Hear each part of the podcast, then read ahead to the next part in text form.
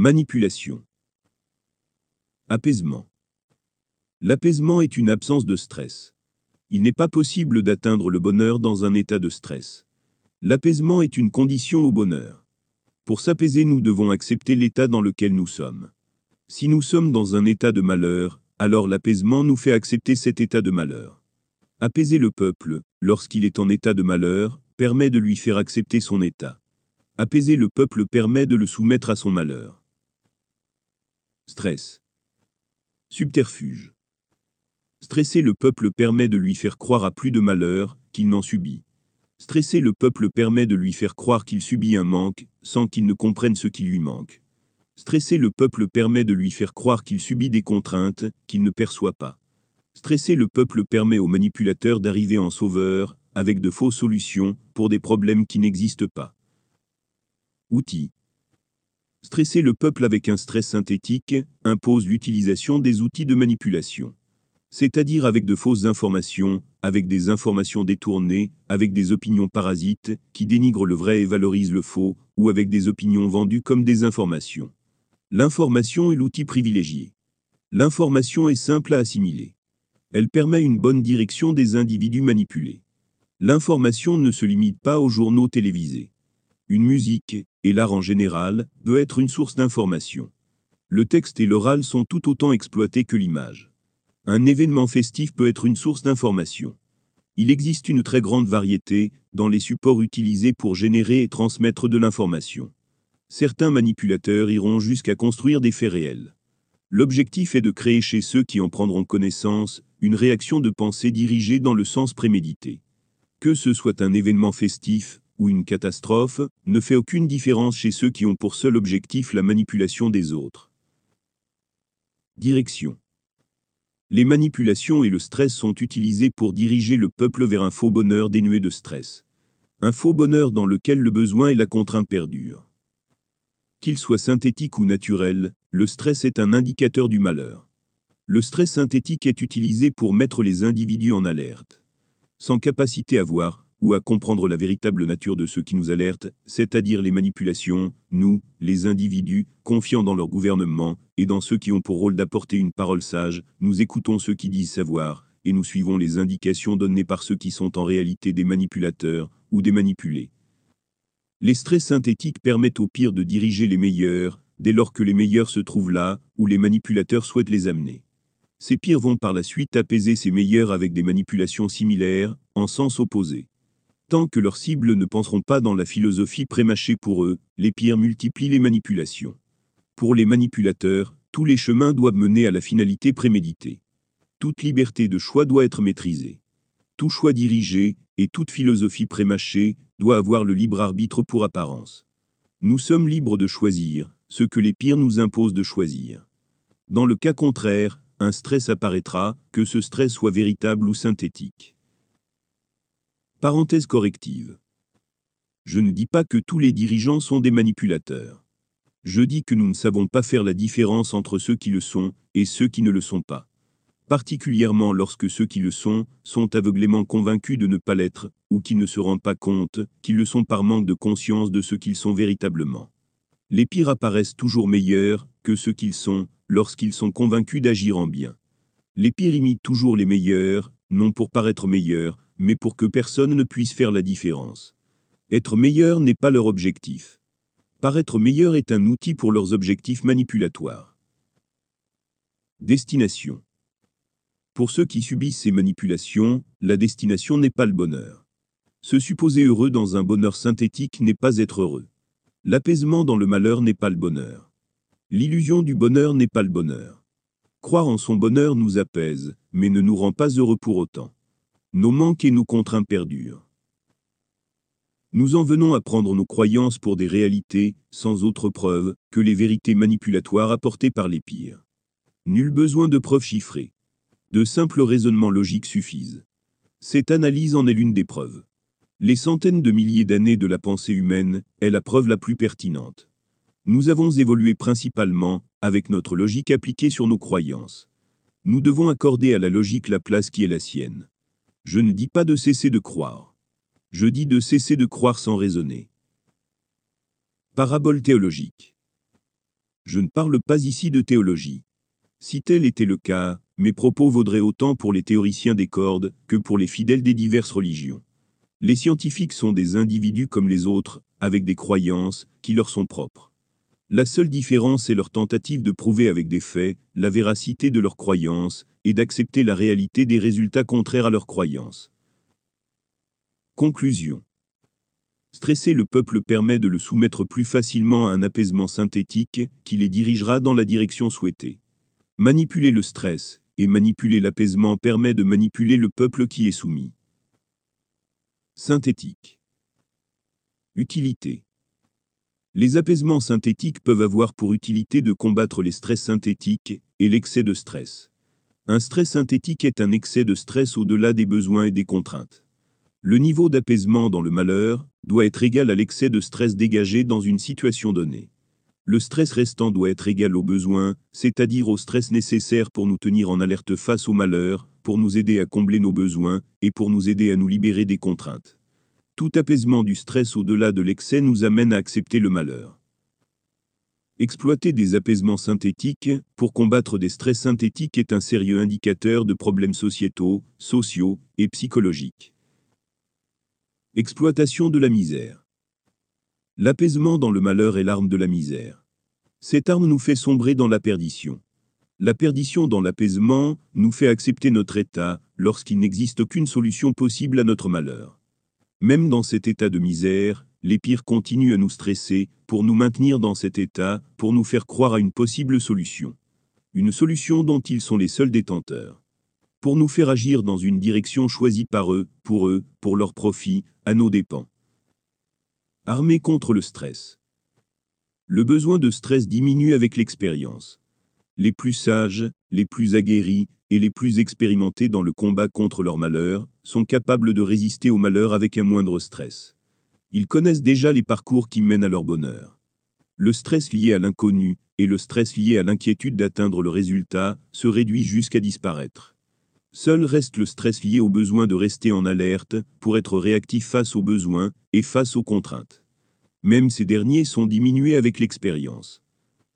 Les plus aguerris restent apaisés, tant ils savent qu'ils parviendront à retrouver leur bonheur, et à quel moment leur malheur disparaîtra.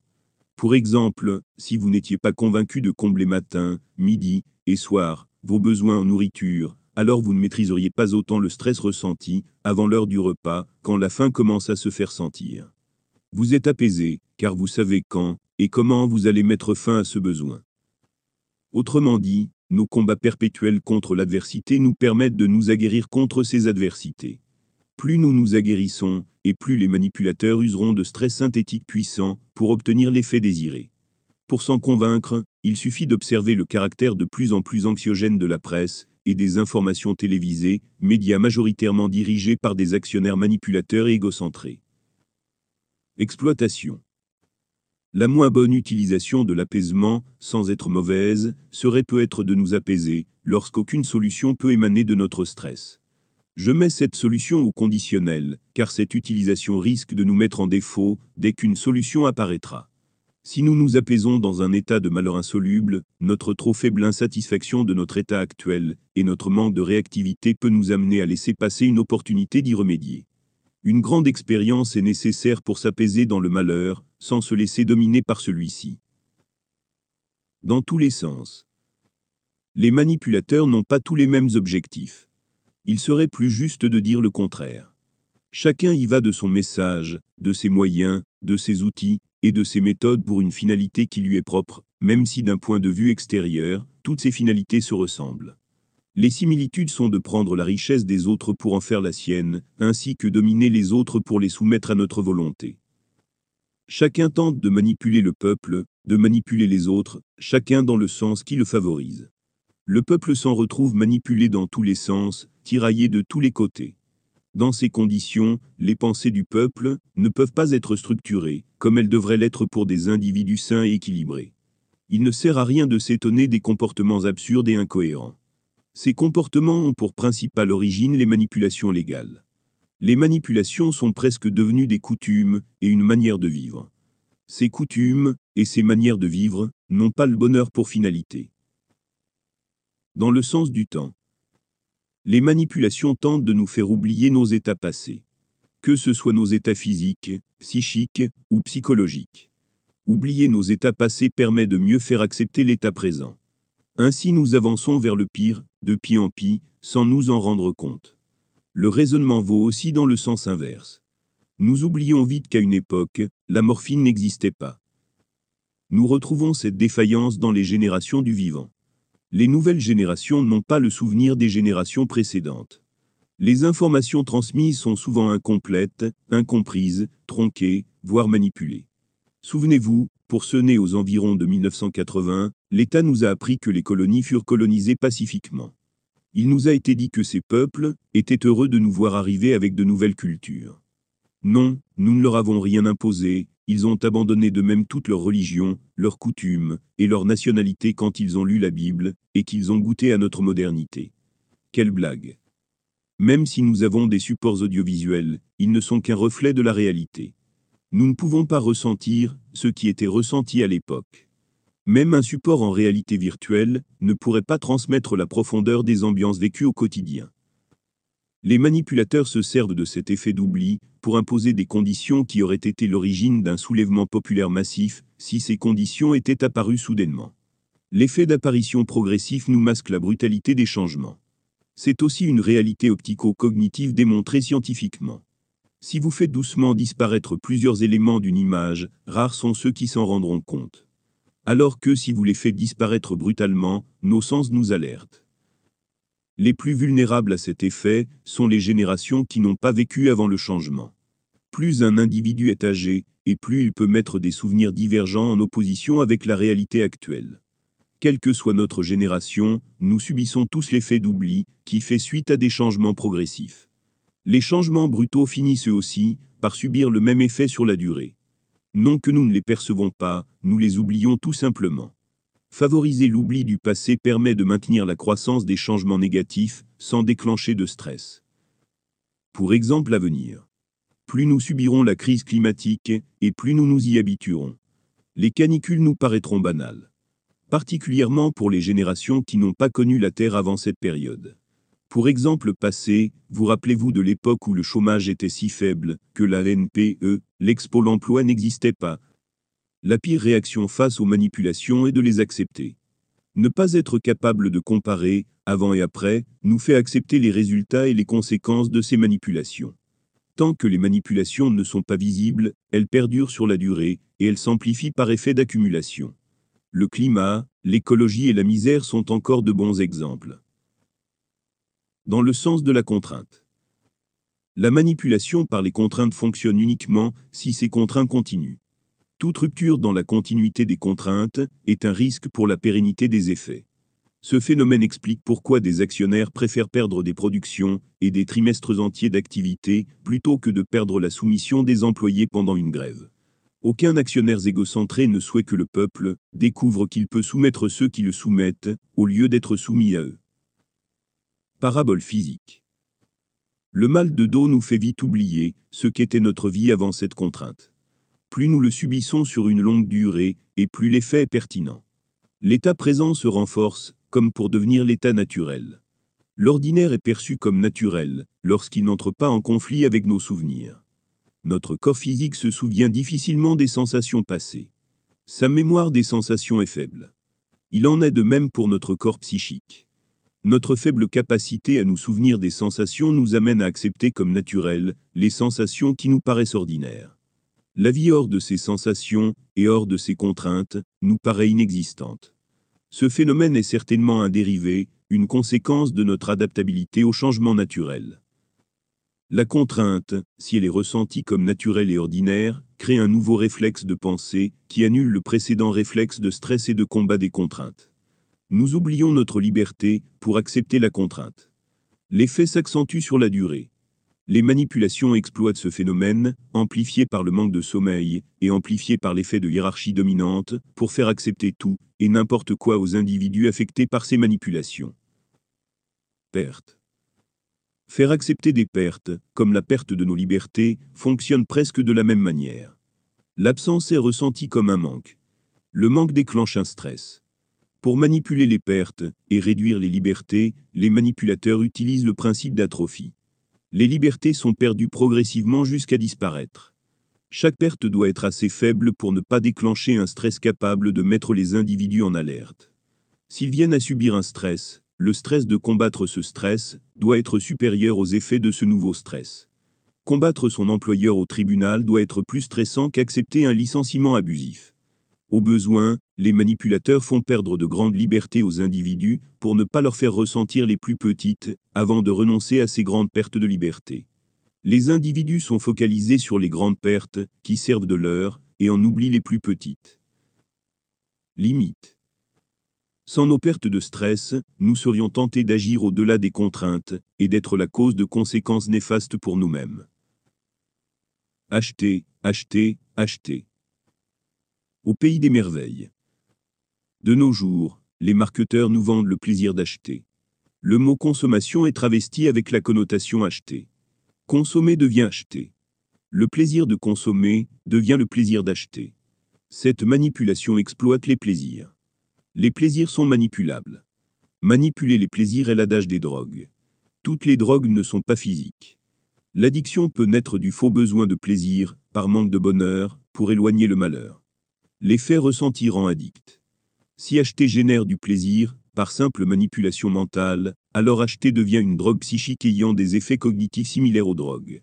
Ces drogues sont pernicieuses par le manque d'aspect physique. Nous n'avons pas l'impression de nous droguer, car nous ne consommons pas de substances physiques. La consommation de la substance est le résultat de la drogue, nous consommons ce que nous achetons. Mais ici, consommer n'a plus d'importance, l'achat seul suffit à obtenir sa dose. Ces drogues rejoignent les addictions au jeu. À la différence qu'ici, nous gagnons à chaque fois, et nous perdons à coup sûr. Illusionniste. Le seul objectif des manipulations est de nous faire acheter. Acheter devient la solution à nos malheurs. Le plaisir ressenti lors de l'achat combat nos malheurs, avec des illusions qui nous font oublier nos malheurs. Oublier les malheurs ne retire pas leur existence. Le contre-coup des plaisirs nous éloigne plus encore du bonheur, lorsque nous revenons à la réalité. Cette réalité nous devient insupportable, tant elle est emplie de malheur. Pour combattre cette réalité de malheur, une solution nous est donnée. Acheter pour ressentir l'éloignement de nos malheurs, par l'illusion de combler nos besoins, et par l'illusion de réduire nos contraintes. La solution proposée contre les malheurs n'est pas une solution. C'est un outil.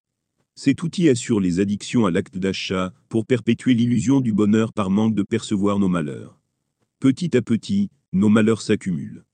Il devient de plus en plus difficile de les cacher derrière une illusion. Il faut toujours plus de plaisir, pour combattre toujours plus de malheur. La véritable solution au malheur n'est pas l'acte d'achat, mais de ne pas avoir besoin d'acheter. Les actionnaires égocentrés combattent cette solution, puisqu'elle va en sens opposé à leur égocentrisme. Dominer les autres par les plaisirs, par les addictions, par les manques, et par les malheurs, est l'une des sources de leur richesse financière. Faire croire au bonheur, avec des plaisirs addictifs, qui donnent l'illusion de se soustraire au manque, est une arme redoutable, qui fait croire à plus de bonheur là, où il y a plus de malheur. Illusion. Cache-misère. Les plaisirs nous donnent l'illusion d'un bonheur dans le malheur. Plus les plaisirs synthétiques sont grands, et moins nous ressentons les déplaisirs réels de nos malheurs. L'illusion a ses limites. Les plaisirs synthétiques ne peuvent pas occulter des malheurs, que nous n'avons pas, sauf si les manipulations nous entraînent à imaginer que nous en avons. Proche du bonheur. Plus nous sommes proches de notre bonheur, et plus le contre-coup des plaisirs synthétiques nous donne l'impression de nous éloigner de ce bonheur. Lorsque nous sommes vraiment très proches de notre bonheur, les effets des plaisirs suffisent aux plus aguerris pour ressentir leur perte de bonheur, tant les plaisirs n'ont rien de comparable avec le bonheur. Perdre notre bonheur, en échange des effets du plaisir, est ressenti comme un manque, comme une gêne, comme une perte. Nous ressentons plus vivement la perte de notre bonheur que le gain de plaisir, puisque les plaisirs ne retirent pas les malheurs. Le bonheur nous permet de mieux cerner les manipulations qui tenteraient de nous en éloigner. Loin du bonheur. Et inversement. Plus nous sommes loin de notre bonheur, et plus les plaisirs orphelins nous donnent l'impression de nous en rapprocher. Occulter les effets du malheur, en échange des effets du plaisir, est ressenti comme un soulagement agréable. Aussi illusoire soit-il, dans un contexte de malheur, ce soulagement est ce qui se rapproche le plus d'une sensation de bonheur. particulièrement lorsque le malheur est subi sur la durée, faisant oublier les véritables effets du bonheur. Autrement dit, de plus en plus, plus nous sommes éloignés de notre bonheur, et plus l'occultation des malheurs apparaît comme une vérité à suivre. Et inversement, plus nous sommes proches du bonheur, et plus nous percevons les plaisirs orphelins comme anti-bonheur. Les plaisirs orphelins, attractifs et addictifs, nous poussent vers le malheur. Plus nous en consommons, et plus ils deviennent un besoin. Plus nous en consommons, et plus ils nous éloignent du bonheur. Plus nous en consommons, et plus ils participent à nos malheurs. Plus nous en consommons, et plus ils occultent les effets des malheurs. Plus nous en consommons, et plus les plaisirs deviennent l'objectif, aux dépens de notre bonheur. Ils deviennent de faux besoins. Plus nous sombrons dans le malheur, et plus les manipulations sont efficaces. Plus nous sombrons dans le malheur, et plus les plaisirs orphelins prennent l'apparence du chemin qui mène au bonheur. Plus nous sombrons dans le malheur, et plus les plaisirs synthétiques nous y enfoncent, avec l'illusion d'un bonheur accessible. Plus nous sombrons dans le malheur, et plus les effets des plaisirs nous apparaissent aussi puissants qu'une vérité. Ils deviennent notre réalité, dépourvus de bonheur. Plus nous vivons dans un contexte de malheur, et plus les plaisirs orphelins prennent l'apparence du bonheur. L'apparence du bonheur nous guide vers plus de malheur, et vers les addictions au plaisir, qui en sont la cause. Nous nous perdons dans une boucle rétroactive positive et néfaste à notre bonheur. Contexte. Ces raisonnements expliquent pourquoi la majorité des manipulations fonctionnent dans un contexte de malheur, et pourquoi ces manipulations nourrissent les contextes avec du malheur. Le malheur est reconnaissable par les besoins non comblés, et pire encore par ceux qu'il n'est pas possible de combler. Un contexte de malheur favorise l'addiction sans limite aux plaisirs orphelins, au profit des manipulations. S'il n'existe aucun contexte de malheur, alors les manipulateurs s'assurent d'en créer un, et d'y diriger leur proie. Ils se feront toujours passer pour un guide vers le bonheur, quitte à le devenir le temps de gagner la confiance, et le temps de regrouper des croyants. Ce n'est qu'une fois la réputation acquise, avec une image positive, et suivie par une foule de croyants crédules, qui ne mettront plus cette image en doute, que les manipulations entraînent ces mêmes individus vers des malheurs addictifs aux allures bienfaisantes. S'il n'existe pas de contexte de bonheur, nous nous, dirigeons instinctivement vers ce qui nous apparaît comme un moindre mal. Sous l'emprise des manipulations, le moindre mal perceptible et accessible nous dirige sournoisement vers plus de malheur, vers plus de manipulation, et vers plus de soumission. Addiction et accoutumance. Synthétique. Un plaisir devient orphelin lorsqu'il ne fait pas suite à un besoin comblé ou s'il ne fait pas suite à la libération d'une contrainte. C'est-à-dire lorsqu'il ne participe pas à notre bonheur. Le bonheur étant l'absence de besoin et de contrainte. Il peut m'arriver de confondre dans mes écrits plaisir orphelin et plaisir synthétique. Un plaisir synthétique est un plaisir créé de toutes pièces. Un plaisir synthétique peut faire suite à un besoin comblé ou être orphelin. Un plaisir synthétique est le résultat d'une manipulation. Si la quasi-totalité des manipulations nous dirigent vers le malheur, certaines peuvent avoir pour objectif de combler certains de nos besoins pour mieux assurer leur efficacité et leur apparence bénéfique. Acheter. Le plaisir d'acheter ne comble aucun besoin. Le plaisir d'acheter est un faux besoin. Acheter pour acheter nous éloigne du bonheur, à mesure que l'on achète sans combler nos réels besoins. Dans un contexte de malheur, Trouver du plaisir dans l'acte d'achat transfère le rapport au plaisir sur l'acte d'achat, comme si l'acte d'achat était le besoin à combler pour obtenir du plaisir et se rapprocher du bonheur. Le besoin à combler devient l'acte d'achat, un faux besoin. Nous en oublions le réel besoin. Acheter devient le chemin du bonheur, menant au malheur. Consommer. Acheter pour le plaisir de consommer est une manipulation intermédiaire pour nous faire croire que consommer nos achats suffit à justifier ces achats. Consommer pour consommer subit le même raisonnement qu'acheter pour acheter. Puis gravitationnel. Les plaisirs synthétiques occultent nos besoins réels. Occulter les besoins réels nous entraîne à choisir les plaisirs orphelins, plus faciles d'accès et plus addictifs, aux dépens de nos besoins réels. Ce modèle est une boucle rétroactive positive propice au malheur.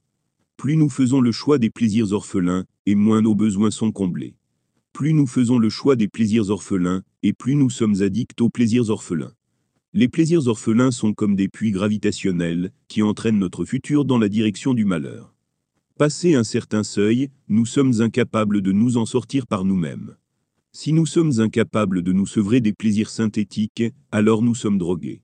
Ils sont devenus un faux besoin. Ces faux besoins deviennent peu à peu prioritaires sur les vrais besoins, nous entraînant vers toujours plus de malheur. Addiction. Plus nous sommes dans le malheur, et plus les effets des plaisirs nous apparaissent puissants. Plus nous sommes dans le malheur, plus les plaisirs orphelins occultent nos malheurs. Plus nous sommes dans le malheur, et plus les effets des plaisirs orphelins nous apparaissent comme la solution à nos malheurs. Nous sommes dans l'addiction. Accoutumance. Plus nous consommons de plaisirs orphelins, et plus leurs effets diminuent.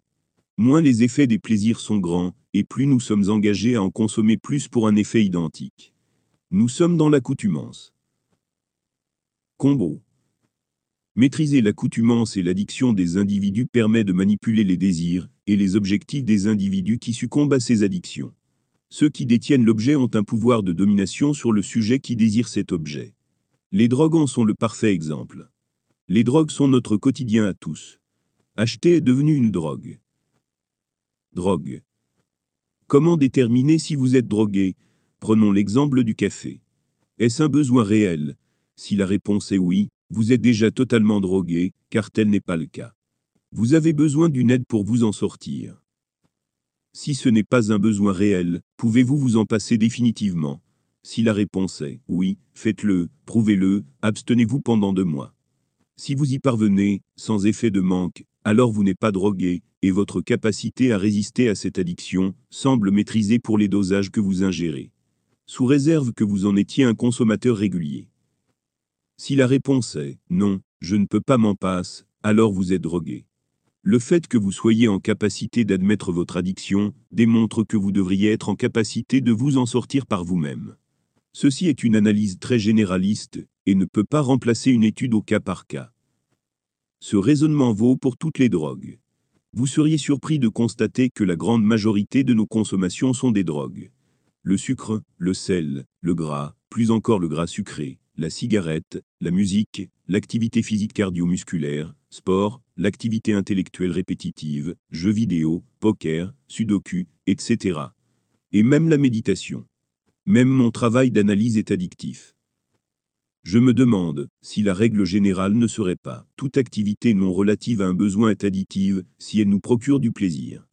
Ce qui en fait une drogue dangereuse est sa létalité, sa dépendance jusqu'à soumission, ainsi que la vitesse et la puissance de son effet d'addiction et de notre accoutumance. La majorité des drogues ne sont pas létales. Mais cumulées les unes aux autres, elles permettent de contrôler la liberté des peuples. L'addiction et l'accoutumance soumettent les peuples à la volonté de ceux qui détiennent l'objet du désir, l'objet du plaisir. Si tu veux avoir les moyens d'accéder au plaisir futile que nous t'imposons, alors soumets-toi et travaille pour nous enrichir, travaille pour nous permettre de te soumettre encore et toujours plus. Interdiction. Les drogues tendent à se légaliser lorsqu'elles vont dans le sens des manipulations. L'interdiction des drogues n'est pas relative au bien-être du peuple. De nombreuses drogues reconnues pour leurs effets dévastateurs ont été en circulation pendant plusieurs décennies. Certaines le sont encore. Les interdictions sont relatives d'un pays à l'autre. Les enjeux ne sont pas humains. Ils sont économiques. Tout ce qui entre dans les profits d'un marché A ne peut pas entrer dans les profits d'un marché B, sauf si A dépend de B. Pour exemple, les lobbies de l'alcool utilisent toutes les armes politiques à leur disposition pour combattre les autres addictions capables de prendre une part de leur marché. Besoin. Reprenons l'exemple du café. Plus nous en prenons, et plus il nous en faut. De nombreux individus sont dans le mal-être sans café, tant ils sont addicts. Ils sont incapables de s'imaginer une matinée sans café. Le café n'est pas un besoin pour l'individu. Si l'individu s'illusionne d'un besoin de café, c'est pour rester actif ou pour rester éveillé. Le besoin n'est pas le café mais le sommeil. L'individu ne fait que maltraiter son corps qui appelle au secours. Le besoin est celui de l'actionnaire qui impose une suractivité et un temps de loisir trop limité pour assurer un temps de repos complet. Ceux qui dorment le nombre d'heures requis par leur corps n'ont pas besoin de caféine ou d'autres excitants pour rester éveillés pendant une durée normale d'éveil, et même de temps à autre avec un large dépassement, sous réserve de récupérer les heures perdues. Le besoin de sommeil peut uniquement être connu si nous cessons d'occulter ce besoin.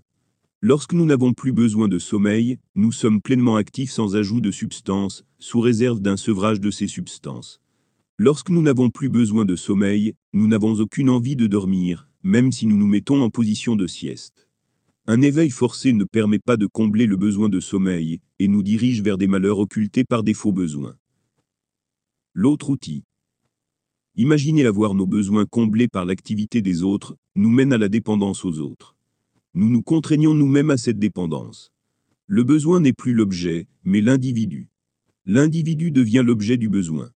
Par extrapolation, l'individu vient à être perçu comme un objet à notre service, comme n'importe quel moyen dont nous pouvons acquérir la propriété, même si temporairement, et par extension, à tout égard. Le propos a été suffisamment étayé dans le premier tome.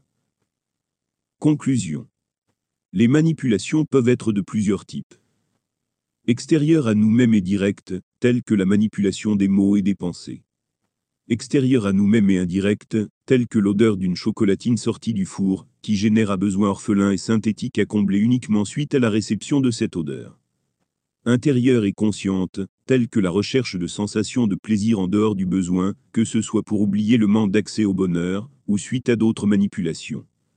Intérieures inconscientes, telles que l'addiction à des substances, que ce soit le tabac, le sucre, ou la cocaïne le cumul de plusieurs sources de manipulation, telles que l'occultation des réalités environnementales et sociétales. Il existe d'autres types de manipulation. J'ai listé ici celles qui me semblaient être les plus généralistes et les plus majoritaires dans nos vies.